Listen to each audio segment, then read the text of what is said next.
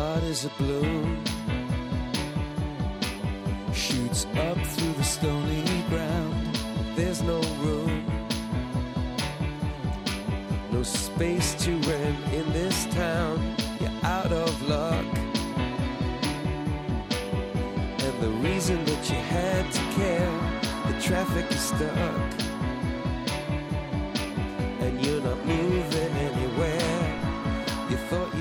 Comienza en Radio María Sexto Continente,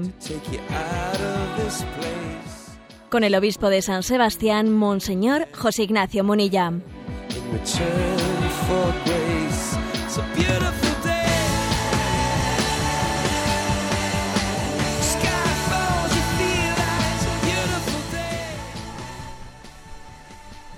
Un cordial saludo a todos los oyentes de Radio María.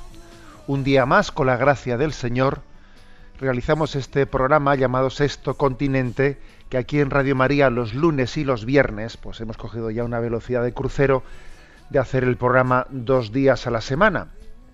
Pedimos esa gracia de Dios, esa luz de Dios, para poder eh, ser instrumento suyo, para ser movidos por su espíritu y decir una palabra de sentido suele haber siempre pues un- una palabra de entradilla de este programa. Hoy va a ser un programa un poco especial. Quisiera que este programa fuese un programa homenaje a San Juan Pablo II, cuya fiesta celebrábamos ayer. Sí, ayer era 22 de octubre. La verdad, grande el que hayamos tenido de un retablo, como muchas veces hemos creído, ¿no? equivocadamente, no. La santidad está más cerca de nosotros de lo que parece. Dios ha puesto santos cerca de nuestra vida. Sí, seguro que hay personas santas que, están más cerca de ti y de mí de lo que nos suponemos.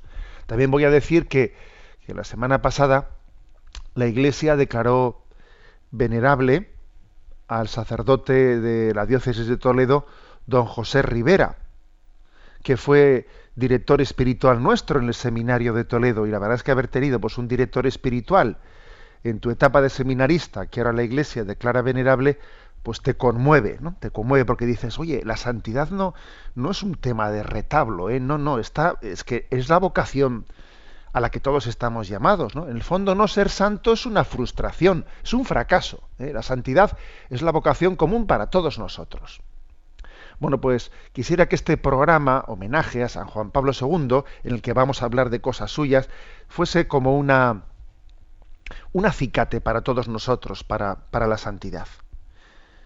Bueno, pues este es lo que hoy vamos a hacer desde Sexto Continente. Eh, vamos a acercarnos a esa sombra de San Juan Pablo II para recibir en ella un impulso, ¿eh? un impulso a, a la santidad. Este programa de Sexto Continente, sabéis que lo realizamos en interacción con los oyentes a través de una cuenta de Twitter, arroba obispo Munilla, a través de un muro de, de Facebook, que tiene el nombre de José Ignacio Munilla, y a través de una cuenta de correo electrónico, sextocontinente, arroba radiomaria.es. Bueno, pues vamos a ver, cuando ayer qué, qué mensaje se me ocurrió enviar a las redes sociales. Era el día de San Juan Pablo II y estaba claro que, eh, pues que el mensaje tenía que hacer referencia a él. Y me pareció que lo adecuado podía ser que el mensaje eh, enviado a las redes en ese día fuese un mensaje en el que uniese a San Juan Pablo II con la virtud de la esperanza. ¿Mm? ¿Por qué digo esto? Porque cada uno de los pontificados, todos los pontificados, ¿no? Eh, no hay que contraponerlos nunca. O sea, la tentación es pretender contraponer un papa con el otro y yo prefería este, prefería el otro. A ver, esas son visiones que no son visiones de fe. ¿eh? El Espíritu Santo tiene, tiene la capacidad de, desde los distintos pontificados, por una parte, asegurar ¿no? la transmisión de la fe, que eso es lo importante. ¿eh? Lo importante de un pontificado mm, no es que no es tanto el carisma personal del pontífice, no. Lo importante, me refiero de la persona. ¿eh? Lo importante del pontificado es que hay una asistencia al Espíritu Santo, pues para garantizar que esa promesa de Jesús de que, de que la fe, pues, eh, de que la Iglesia iba a tener la capacidad de conservar intacto el depósito de la fe, pues da una gracia del Espíritu Santo para que eso, eso sea, sea así, ¿no? Tú eres Pedro, sobre esta piedra edificaré mi iglesia y las puertas y las fuerzas del infierno no la derrotarán. Bien, pero también es verdad que además de eso, pues en este momento especialmente en el que tenemos una capacidad, pues a través de los, a través de, la capacidad que tienen los medios, ¿no? de un conocimiento mucho más cercano, de seguir mucho más de cerca, ¿no? el día a día de la vida de la Iglesia, nos podemos también enriquecer mucho más, pues que la Edad Media, por ejemplo, de lo que es el carisma personal de un papa. Y entonces su santidad personal tiene mucho más efecto en el resto de la Iglesia en este momento que, que pues en, otros siglos en los que no se conocía, los que los católicos de un lugar no conocían los, los pasos, los gestos que un papa vivía día a día, ¿no? O sea, es cierto que, que en este momento la santidad de una la santidad o no santidad, el carisma o no carisma de un papa, pues claro, tiene una repercusión muy grande, ¿no? Entonces me parecía que así como el carisma de pues del papa Benedicto XVI. Ha sido un carisma muy ligado a la virtud de la fe, así como, acordaros del año de la fe, ¿no? que él convocó, así como el carisma del Papa Francisco, pues es un carisma muy ligado a la caridad. ¿eh? Acordémonos del jubileo de la misericordia, ¿no? que estamos a punto de comenzar. Pues el carisma de San Juan Pablo II estaba, yo creo que especialmente ligado a la esperanza.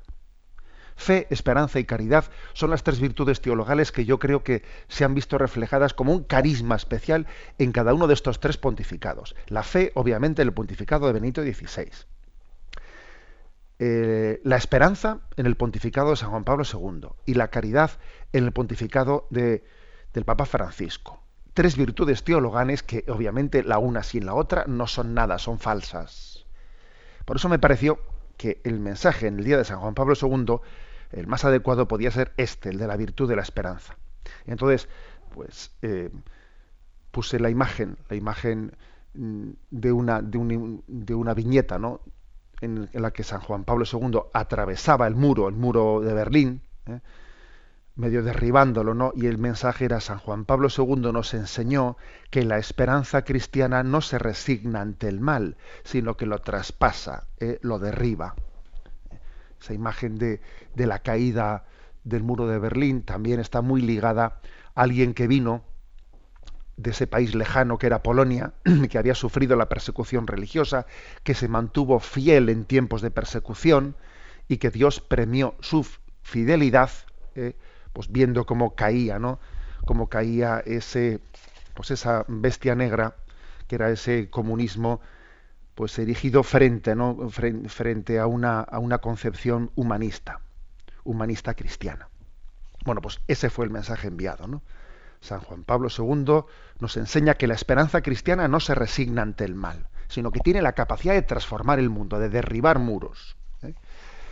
Bueno, pues ayer digo, celebrábamos la fiesta de San Juan Pablo II. Curiosamente, la fecha elegida es el 22 de octubre eh, porque comenzó ese día su pontificado. Eh, él eh, fue elegido el 16 de octubre de 1978 y tomando el nombre de Juan Pablo II comenzó solemnemente su ministerio petrino el 22 de octubre. Entonces, es curioso porque generalmente las fiestas litúrgicas de la celebración de un santo suele ser su dies natalis, el día en que falleció. Pero en el caso de San Juan Pablo II, como esa fiesta estaba, digamos, pues ocupada, bueno, o no era fácil celebrarla ese día, se eligió esta otra, ¿eh? 22 de octubre. Vamos a hacer pues el programa de hoy, un programa en el que, en el que yo quisiera que fuese programa homenaje ¿no? a San Juan Pablo II, pues para enriquecernos ¿no? del carisma que el Señor le dio. Me vais a permitir comenzar por señalar una cosa, ¿eh? una cosa que es la siguiente, es la autenticidad, ¿eh? la autenticidad de San Juan Pablo II. ¿Por qué quiero señalar la autenticidad?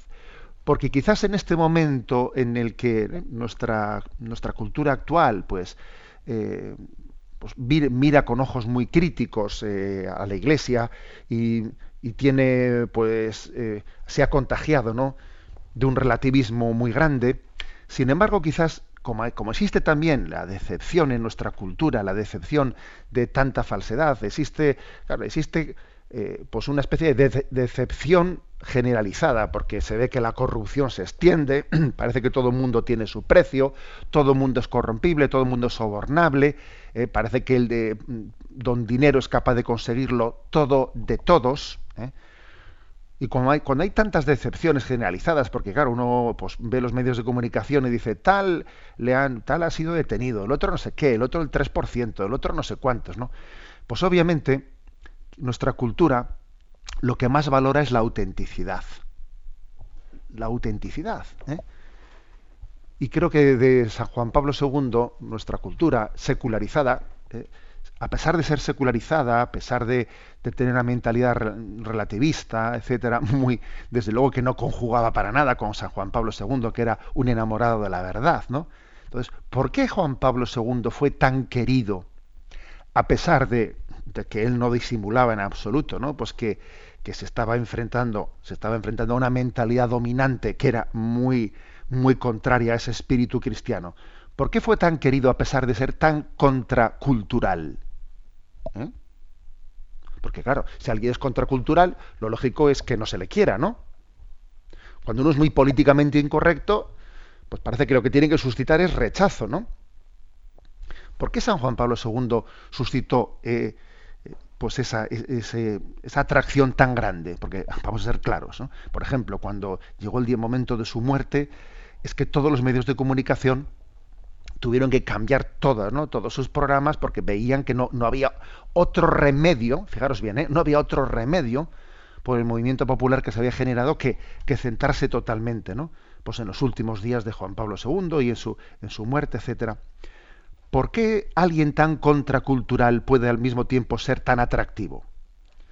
Pues yo creo que es por la autenticidad, porque nuestro mundo desea gente auténtica, ¿eh? gente auténtica.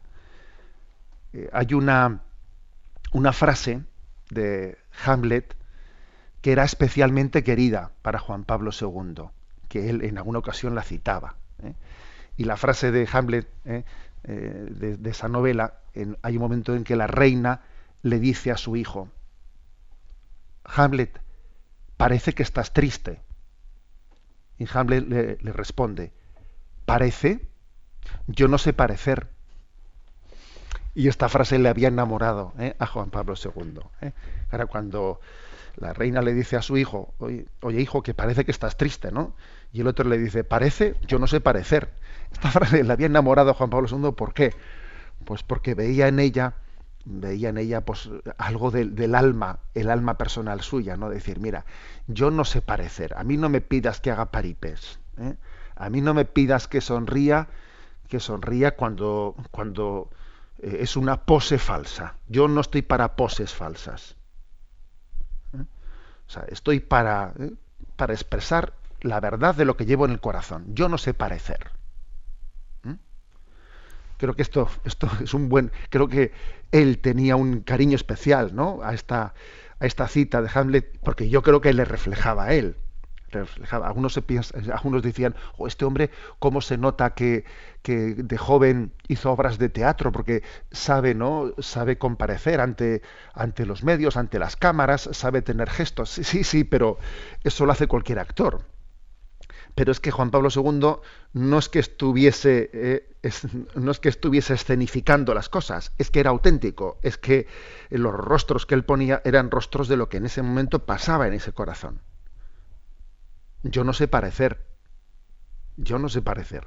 Es un bonito lema para cualquiera de nosotros. Señor, dame la gracia de no parecer, sino de ser. Dame la gracia de no de actuar,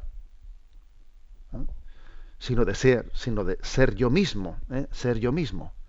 Eh, es una es un punto de partida este que eh, yo os voy a confesar personalmente, me, habéis escuchado, ¿no? Los que sois seguidores de, del catecismo también decir muchas veces que, que solamente cuando se vive en presencia de Dios se puede lograr esto. Solamente cuando se vive en presencia de Dios. Solo cuando Dios es tu público, uno puede vivir esto. Aquello de baila como si nadie te estuviese mirando. Y ama como si nadie te hubiese herido. Yo las cosas las, las, hago delante de Dios, ¿no? Entonces eso, este creo que es el don de San Juan Pablo II. Es auténtico porque su público es Dios y tiene esa capacidad de no estar actuando delante de nadie. Ese me parece que es un don por el que él, a pesar de ser tan contracultural, ha sido tan querido, por ser auténtico. Lo cual es una llamada de atención a esa continua tentación que solemos tener en nuestra vida, que es decir, voy a hacerme el simpático para ser acogido. ¿eh? Voy a ir de guay, voy a ir de guay para que así la gente pues me acoja, ¿no? Que muchas veces estamos a ver qué tengo que decir yo aquí para que me acojan. Estamos mendigando afectividad, estamos mendigando acogida, estamos mendigando aceptación. ¿Mm? Incluso tenemos el riesgo de tener mensajes distintos según dónde estemos, delante de quién, para que así yo sea acogido, etcétera. Bueno, pues es, eso, eso es lo contrario de la autenticidad. Es un, creo que hay una, un mensaje muy claro, no solo para el mundo, sino para mí, para ti, ¿eh? para cualquiera de nosotros en concreto. La autenticidad, es decir, eh, el que Dios nos dé la gracia de, de, que nuestras palabras, nuestros gestos no, no sean ningún tipo de actuación ante nadie, sino que sean reflejo de la verdad de nuestra vida. Creo que esto, eso también explica, ¿eh? explica cómo como San Juan Pablo II ha tenido, ¿eh? ha tenido la capacidad de tener pues un, un diálogo muy fresco ¿no? pues con el mundo sin que, ese, sin que ese diálogo tuviese nada de mundanización o de una forma de adaptarme como un camaleón a este mundo. ¿eh? No. El Papa ha tenido, San Juan Pablo II ha tenido una gran capacidad, ¿no? de diálogo, de apertura al mundo, sin tener la más mínimo atisbo de mundanización ni de adaptación superficial. ¿Mm? Porque uno, mm, porque uno busca limpiamente la verdad y uno busca el bien del prójimo. Entonces no estoy buscando que, que me digan, eh, que me digan, pues qué guay soy, no, sin, sin más. ¿eh? Es la disposición a dejarse convertir por la verdad, sin la cual todo diálogo se agota, todo encuentro personal se agota, si uno no tiene la disposición a dejarse convertir, eh, convertir la verdad. Decía Juan Pablo II en una de las citas así también muy llamativas ¿no? a este respecto, ¿no? decía, cuando la verdadera doctrina es impopular, no es lícito buscar una fácil popularidad. Cristo nos previno, nos advirtió de que la vía de la salvación no es ancha y cómoda, sino estrecha y angosta. Aunque se debe considerar también cuál es el mayor peso, si el de la verdad, incluso la más exigente, o el de la apariencia de la verdad. Es curiosa esta reflexión ¿eh? de, Juan, Pablo II diciendo, mira, que la verdad mm, que la verdad exige sacrificio, que exige pasar por la puerta estrecha, pues es verdad. Que la verdad exige eh, abrazar la cruz, es verdad. Pero dice el Papa, dice, ojo, que igual es, tiene más peso, al, al, final va a tener más cruz la apariencia de la verdad. Tú por miedo a la cruz de la verdad estás eligiendo la, las apariencias, ¿no? Y eso al final te va a resultar más más doloroso todavía. Por huir de la cruz, estás buscando, estás huyendo de la verdad. Vas a ver tú como al final vas a tener más cruz por haber huido de la cruz. ¿Mm? Es una, una, gran, ¿eh? una gran convicción en la que todos nos tenemos que, que convencer. Por huir de la cruz, que supone el compromiso con la verdad, ¿eh? al final nos terminamos encontrando pues con, con, cruces muchísimos, muy superiores, porque claro, todos son contradicciones y en el fondo uno, uno termina pues sufriendo con sus contradicciones, ¿no? Y con sus propias mediocridades y termina siendo víctima de sí mismo, ¿no? Y del espíritu del mundo. He aquí pues el espíritu de la autenticidad. ¿Eh? Y Juan Pablo II decía él que los medios de comunicación pues nos han acostumbrado a escuchar lo que halaga los oídos, ¿eh? lo, que, lo que halaga los oídos, pero, pero es una gran falsedad. ¿eh? Yo aquí, nosotros no estamos para halagar los oídos, ¿no? estamos, estamos para, para transmitir una palabra mm, verdadera, auténtica y por lo tanto buena, confiando plenamente en que lo verdadero, lo, verdadero y lo bueno coinciden y no son dos cosas diferentes. Bueno, este es el punto de partida, la autenticidad. ¿eh? Eh, os voy a dar una sorpresa, una sorpresa que os vais a reír un poco, ¿eh? porque aquí he conseguido un audio, un audio de un... todos sabíamos que el Papa Juan Pablo II era muy amante de una canción en español, que era la de don Cesario Gavaraín, Tú has venido a la orilla. Bueno, pues conservamos un audio, conservamos un audio en el que en un encuentro, en, alguna, aquella de esas visitas, la primera visita que, es Papa, que el Papa hizo a España, como sabían que le gustaba esa canción, pues bueno, pues la pusieron ¿no? en el programa. Y el Papa, ni corto ni perezoso, vamos, la estuvo cantando desde el primer momento ahí pegado al, al micrófono, como si estuviese él dirigiendo dirigiendo el canto de toda la asamblea, ¿eh? de toda la asamblea litúrgica. Y hay un momento en el que vais a ver cómo se escucha y él dice, bueno, cantar todos, ¿eh? cantar todos. Vamos a escucharlo porque no tiene desperdicio este, bueno, pues este recuerdo sonoro, ¿no? De San Juan Pablo II entre nosotros y cómo cantó aquella canción, pues delante de toda, ¿eh? de toda la asamblea. Escuchadlo.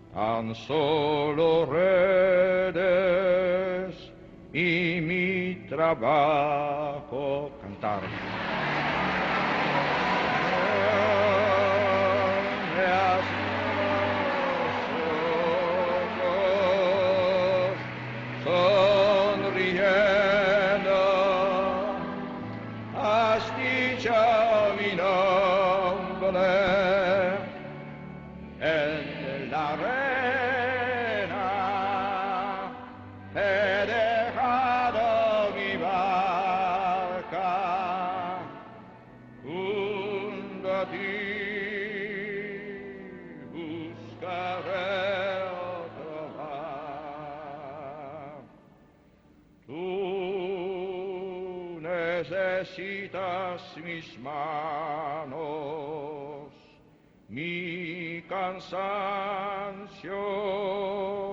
que a otros descanse, amor que quiera seguir amando.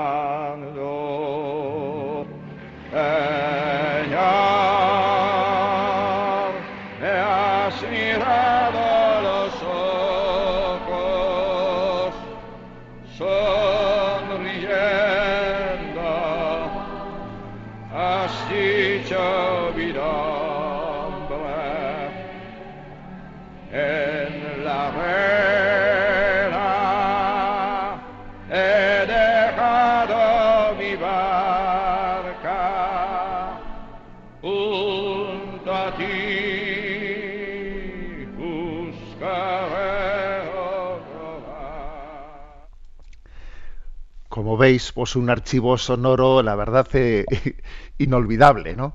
Inolvidable. Me imagino lo que pudo ser para don Cesario Gavarain y para su familia, pues el tener ese archivo sonoro del Papa cantando allí, y además hay un momento que dice, venga, cantar, hombre, eh, cantar todos. Bien, estábamos hablando de su autenticidad, por cierto, una prueba concreta de la autenticidad es este, esta escena eh, de este canto. Es curioso que Juan Pablo II es un papa moderno enfrentado con la falsa modernidad es un papa enemigo del mundo al servicio del mundo. A ver cómo se entiende, ¿no? ¿Cómo se entiende esa aparente contradicción? Decía él mismo la siguiente frase. La Iglesia renueva cada día contra el espíritu de este mundo una lucha que no es otra cosa que la lucha por el alma de este mundo. ¿Sabéis que el término mundo eh, en el Evangelio de San Juan tiene también una acepción una acepción negativa, es decir, en la Sagrada Escritura existe un término mundo en el sentido positivo de la palabra, Dios creó el mundo ¿eh? y redimió el mundo, pero también la palabra mundo tiene una acepción negativa.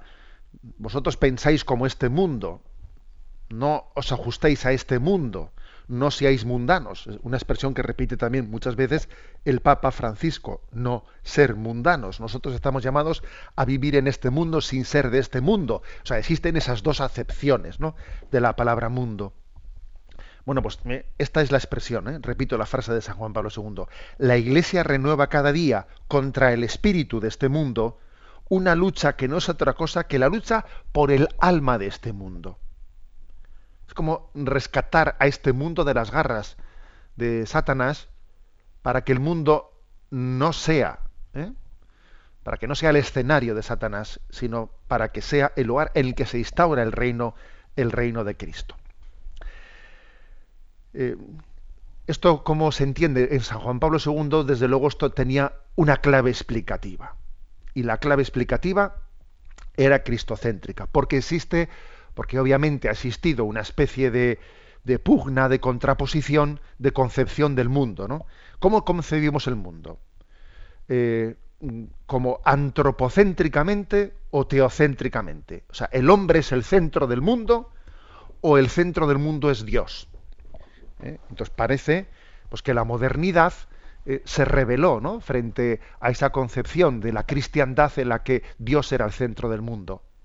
Entonces la modernidad, eh, en ese momento del renacimiento, quiere eh, poner al hombre, ¿no? En, salta, en, salza a la criatura de Dios de una manera que parece que quita el lugar al propio Dios. Y el hombre se convierte en el centro del mundo. Y entonces ahí comienza pues en nuestra cultura, especialmente en nuestra que llamamos cultura occidental, una gran, un gran, pues una gran herida, la gran herida de contraponer lo humano a lo divino. Este mundo eh, tiene que ser antropocéntrico, ¿no? O tiene que ser teocéntrico. ¿Quién es el centro?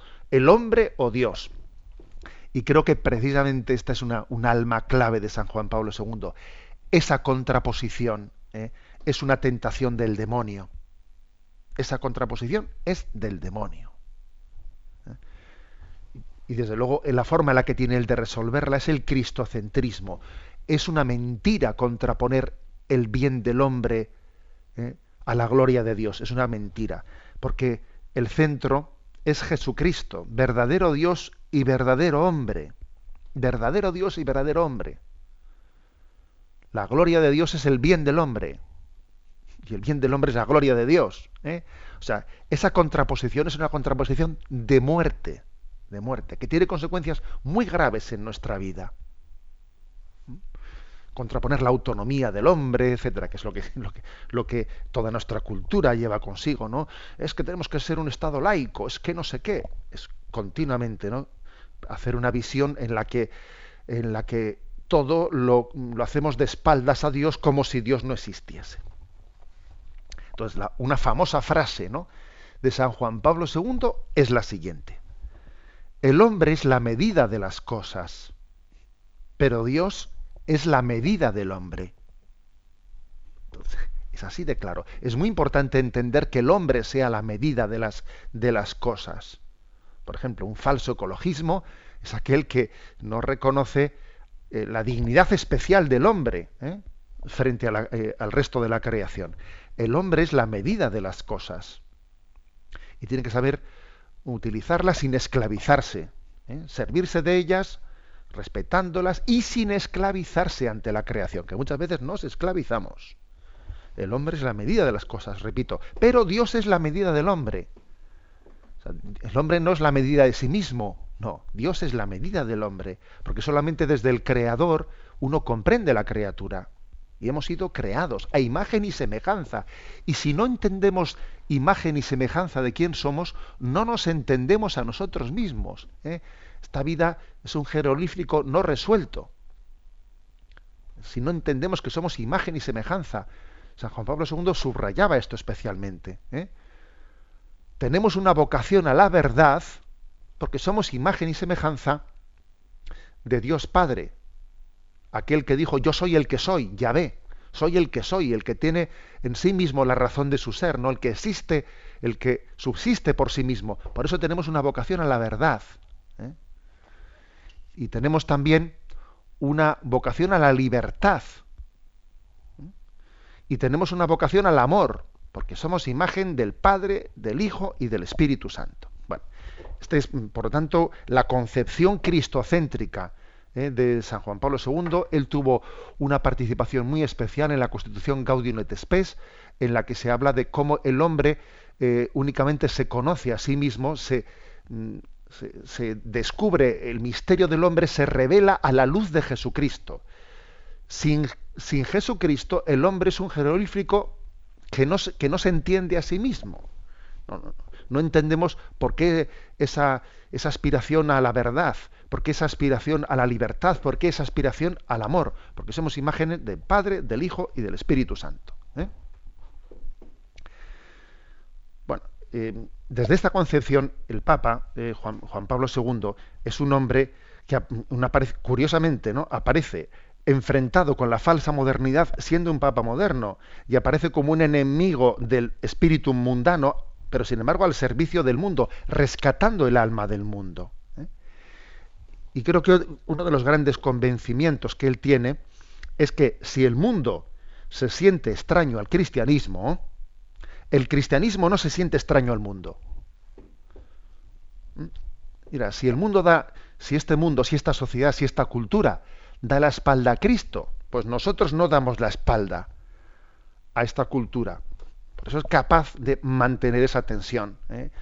Esto es algo que a nosotros, no os podéis imaginar, a los sacerdotes. Yo soy, hijo de una generación en la que voy a decir que el inicio del pontificado de Juan Pablo II coincidió pues con, eh, pues con el inicio de nuestra vida de seminaristas.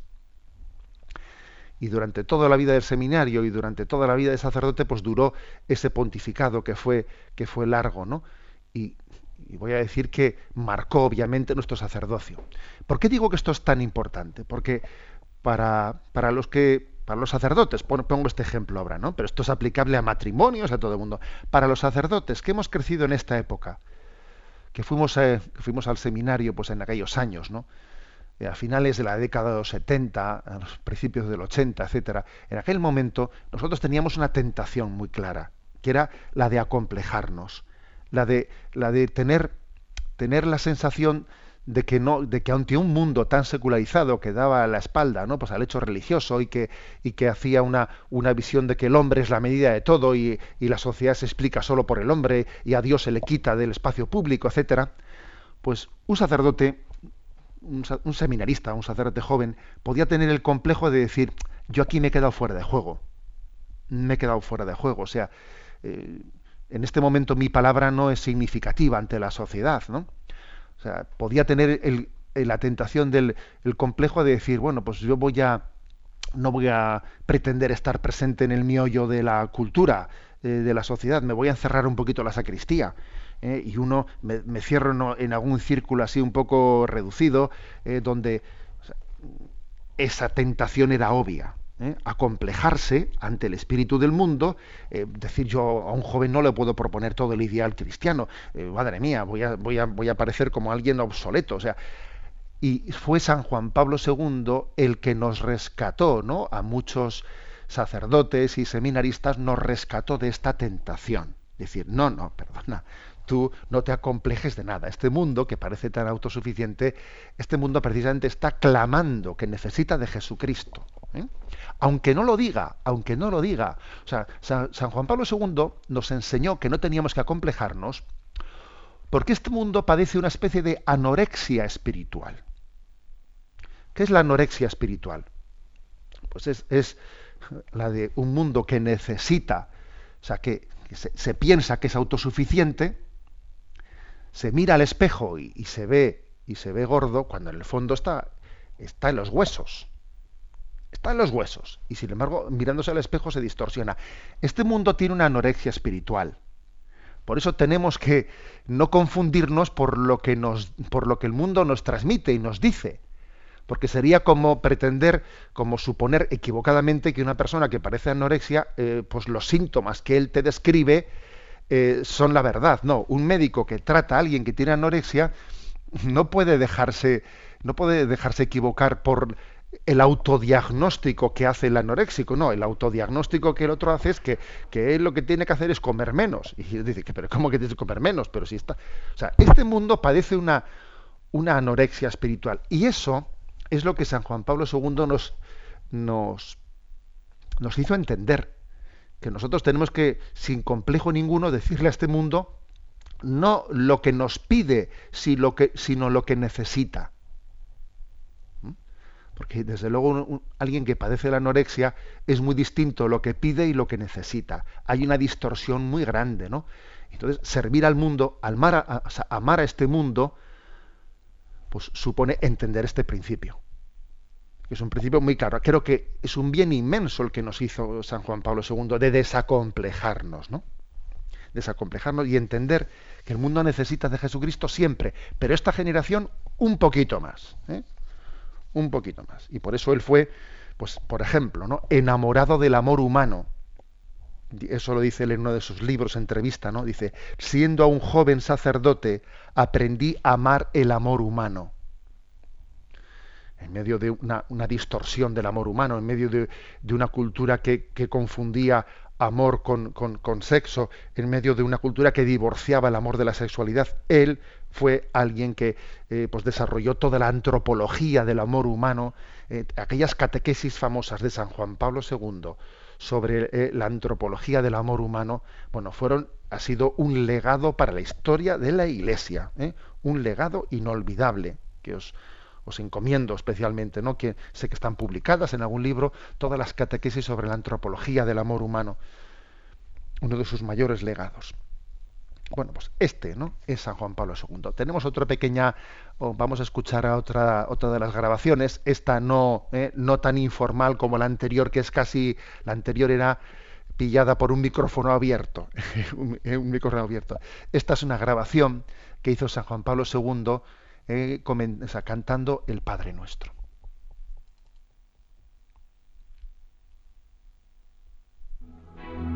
Pater noster, pies in celi, sanctificetur nomen tuum, adveniat regnum tuum, fiat voluntas tua, sicur in cielo ed in terra. Pane nostrum quotidianum da nobis hodie, Che dimittano miseri nostra, sicurano nostri vittimus, veritorius nostri, et ne nos induca in tentazione, sed libera nos a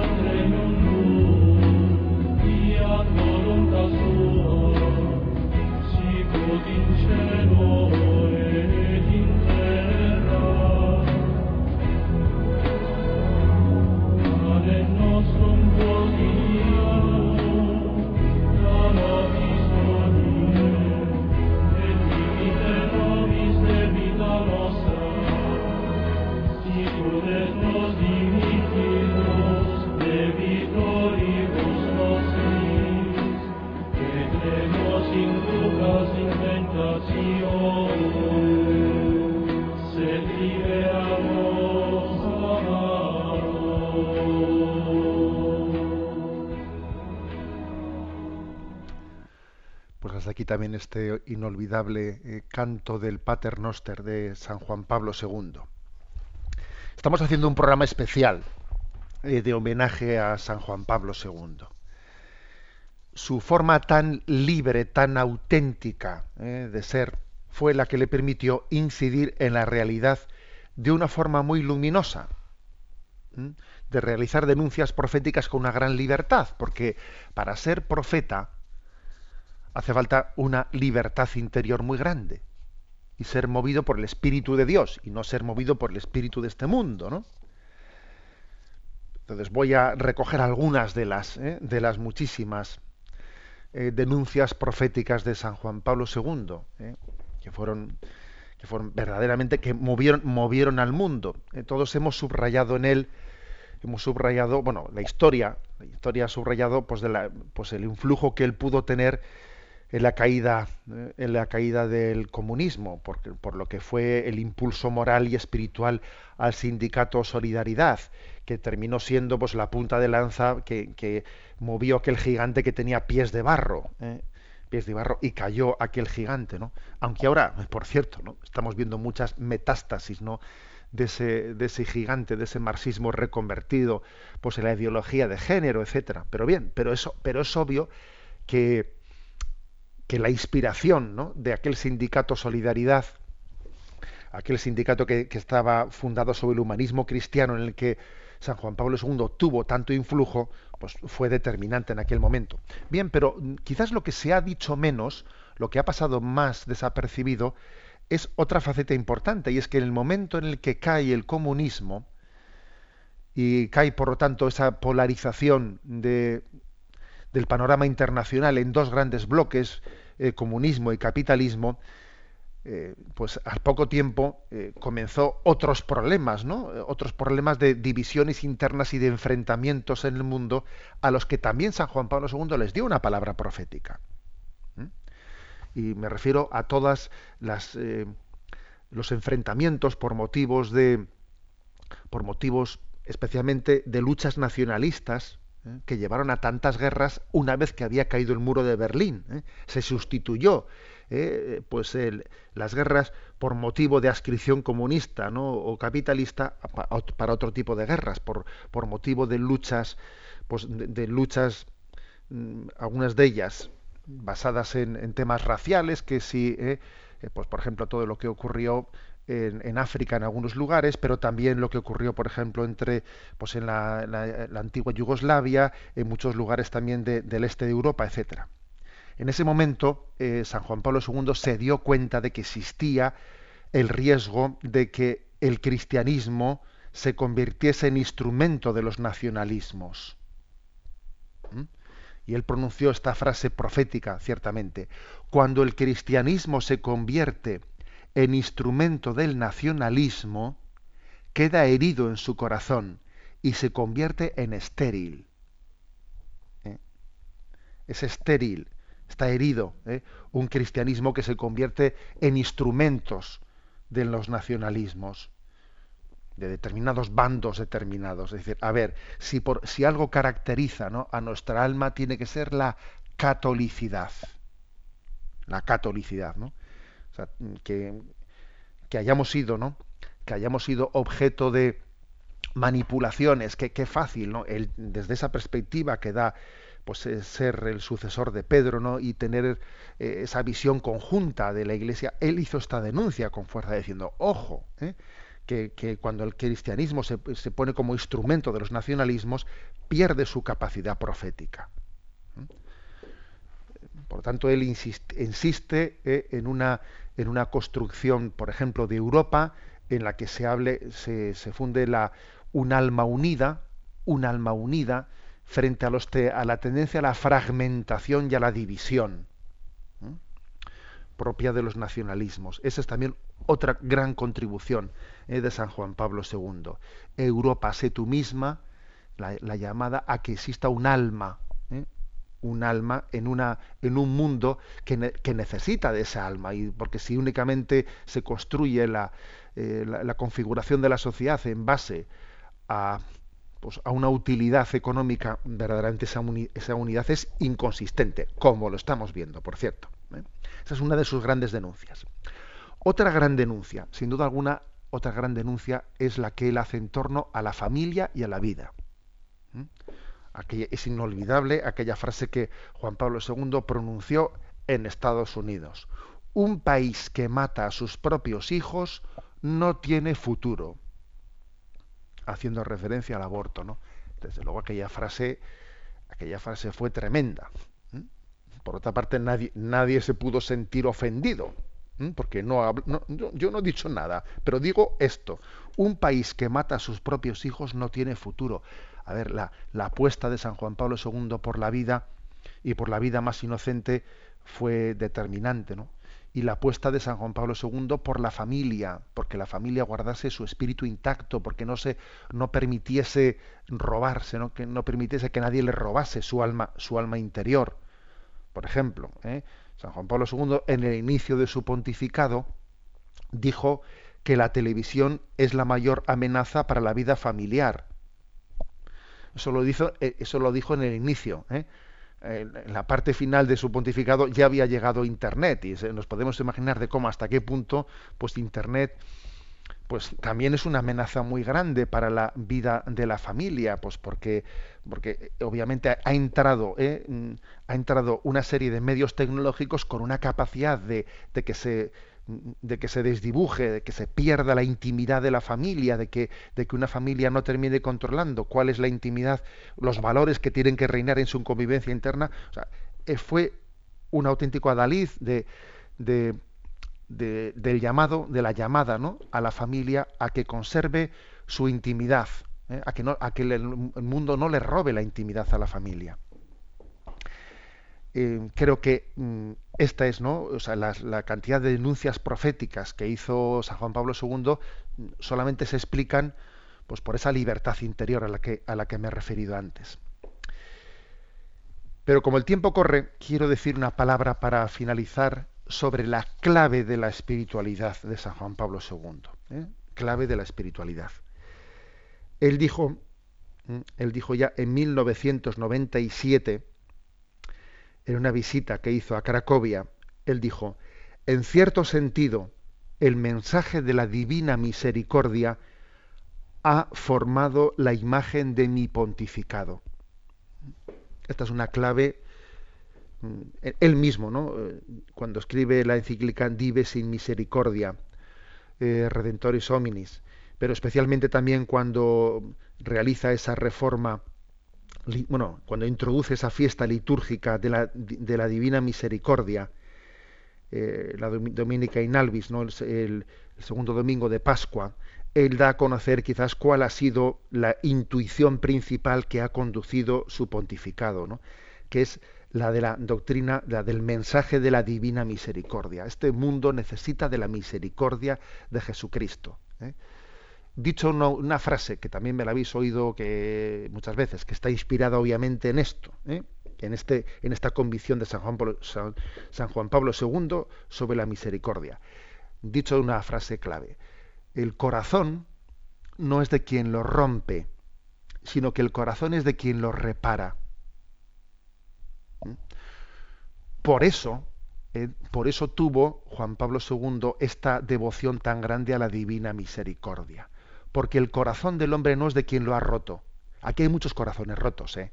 porque hemos sido utilizados, hemos sido manipulados, ¿eh? bueno, pero, pero hay esperanza. ¿Por qué? Porque el corazón no es de quien lo rompe, no, el corazón es de quien lo repara. Por eso existe la, la, esperanza de que personas que han vivido muy alejadas, que han podido dar muchos tumbos, cometer grandes errores, eh, errores gravísimos, ¿no? Pues en la vida matrimonial, etcétera, etcétera. Sin embargo, sin embargo, existe existe eh, la plena esperanza, la plena esperanza de que ese corazón es rescatable. Repito, ¿por qué San Juan Pablo II fue un enamorado de la divina misericordia? Pues porque él quería, creía en la capacidad rescatadora de Jesucristo, de no dar a nadie por perdido. Aunque tu vida haya sido un desastre, aunque hayas metido la pata, aunque tuvieses un desastre en tu familia, mira, el corazón no es de quien lo rompe, es de quien lo repara. Tu corazón es de Jesucristo y Él lleva adelante tu redención. Esta es una gran clave de San Juan Pablo II. Creer en la capacidad regeneradora de Jesucristo. la conversión es posible en todos nosotros.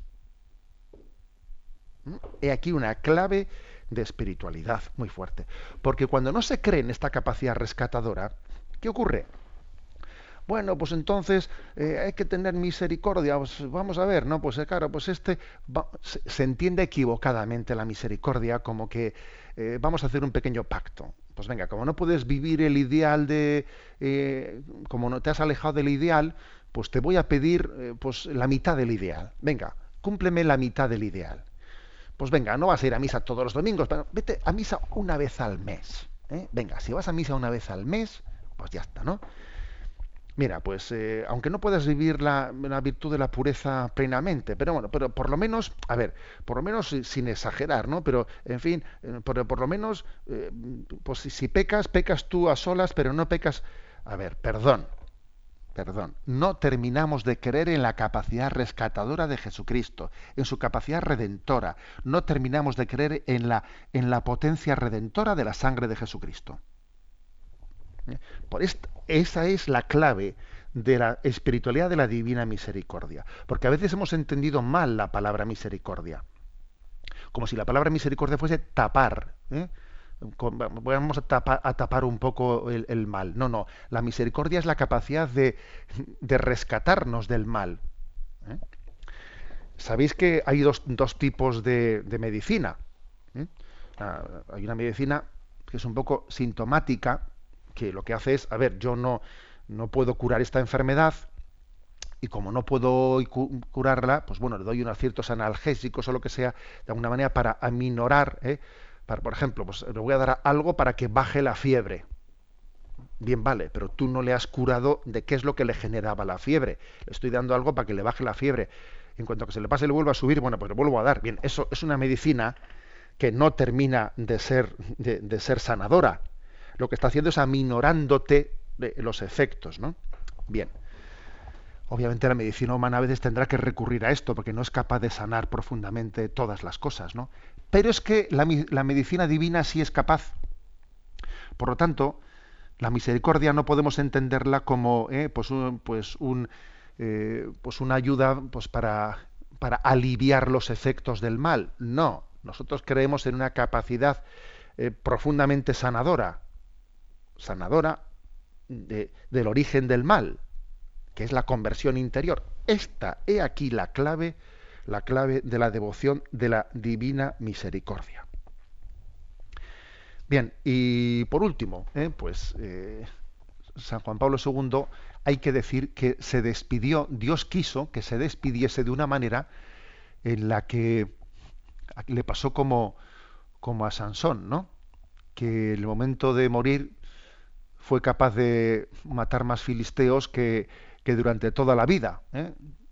Pues pues algo así le pasó a San Juan Pablo II, solo que no estamos hablando de matar filisteos, sino de convertir almas. Que resulta que su, su enfermedad se convirtió, ese momento de debilidad humana, ese momento de decrepitud, se convirtió en un momento de gloria. Y eso no lo olvidaremos nunca. Nunca. Porque Él nos demostró que la cumbre, que la cumbre de la espiritualidad está en nuestra en, el momento en que somos más débiles, porque cuando soy más débil, entonces es cuando Dios permite que mi testimonio sea más eficaz. Dice San Pablo, porque cuando soy débil, entonces es cuando soy fuerte. Y Dios permitió que su enfermedad fuese tan pública y Dios eh, permitió que, que diese el testimonio de la entrega de la vida y de darnos una, un ejemplo de cómo la vida se da ¿eh? se da, se entrega ¿eh? hasta el último momento y se nos despidió, se nos despidió diciendo soy feliz, sedlo también vosotros. Este es uno de los de los testimonios de, la, de algunas de las personas que le rodearon, que dieron testimonio de cuáles fueron las últimas palabras en ese momento de, de la agonía de San Juan Pablo II. Una de las personas que le rodeaban dio testimonio de que de sus labios salieron estas palabras. Soy feliz, sedlo también vosotros. A ver, seamos auténticos, ¿no? Como decía al comienzo del programa, seamos auténticos con lo que significa esa palabra ¿eh? desde esa perspectiva cristiana. La bendición de Dios Todopoderoso, Padre, Hijo y Espíritu Santo descienda sobre vosotros. Nos encomendamos todos a San Juan Pablo II. Alabado sea Jesucristo.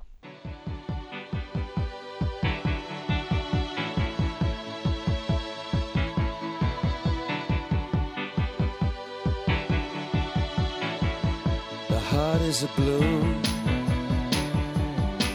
shoots up through the stony ground. There's no room, no space to rent in this town. The reason that you had to care, the traffic is stuck. And you're not moving anywhere. You thought you found a friend. Han escuchado en Radio María Sexto Continente, un programa dirigido por el obispo de San Sebastián, Monseñor José Ignacio Monilla.